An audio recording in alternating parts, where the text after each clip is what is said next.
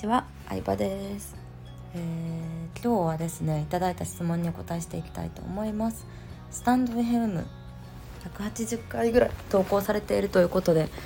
本当にすごいなと思うんですけれども続けられる秘訣はあったりしますかということでいただきました。ありがとうございます。えー、続ける秘訣何ですかね。うーん。私は結構ため撮りタイプなんですよ。これを物申したいと思った時にたくさん世の中に物申したいことを話してるっていう感じですね。うん、だってさスタイフってさ聞く聞かないも自由じゃないですか聞きたい人だけが聞いてくれるし私のことある程度好きな人が聞いてくれてると思うのでかといって友達に「聞いて聞いて」っていうのってその友達は強制的に聞かされるわけじゃないですか。ね特に1対1とかまあ少人数でもいいんですけどでもそれよりは自分が話したいことを相手の負担考えずに話せる場って思って好きなことを話してますね本当に。うん、なんか聞いてほしいからとかフォロワー集めたいからとかこれを話すといい人に見えるんじゃないかみたいな感じで話そうとするから話せなくなるんじゃないかなって思います。世の中に物申したいことを言うっていうのでいいと思いますよ。うんまあとはいえ人を傷つけることはね言いたくないので言わないですけど本当物申したいことをあの思うがままに話しててもう別に誰にも聞かれなくても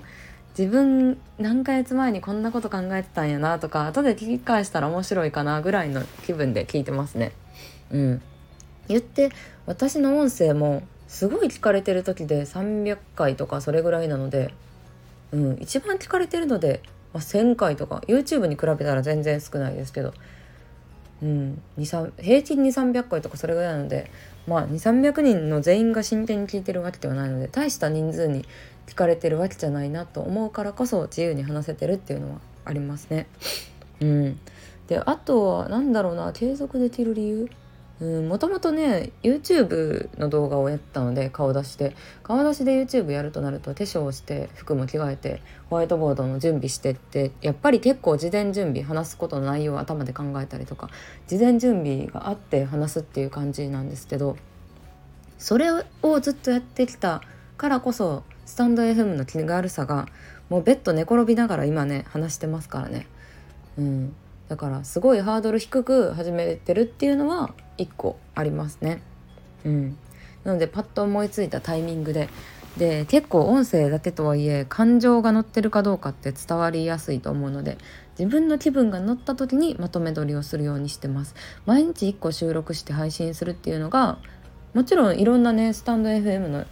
方と話してるとそれが合ってるっていう人もいるんですけど毎日スタイフを朝収録することから始まって一日が始まるみたいな人もいるんですけど私はねまとめ通りタイプで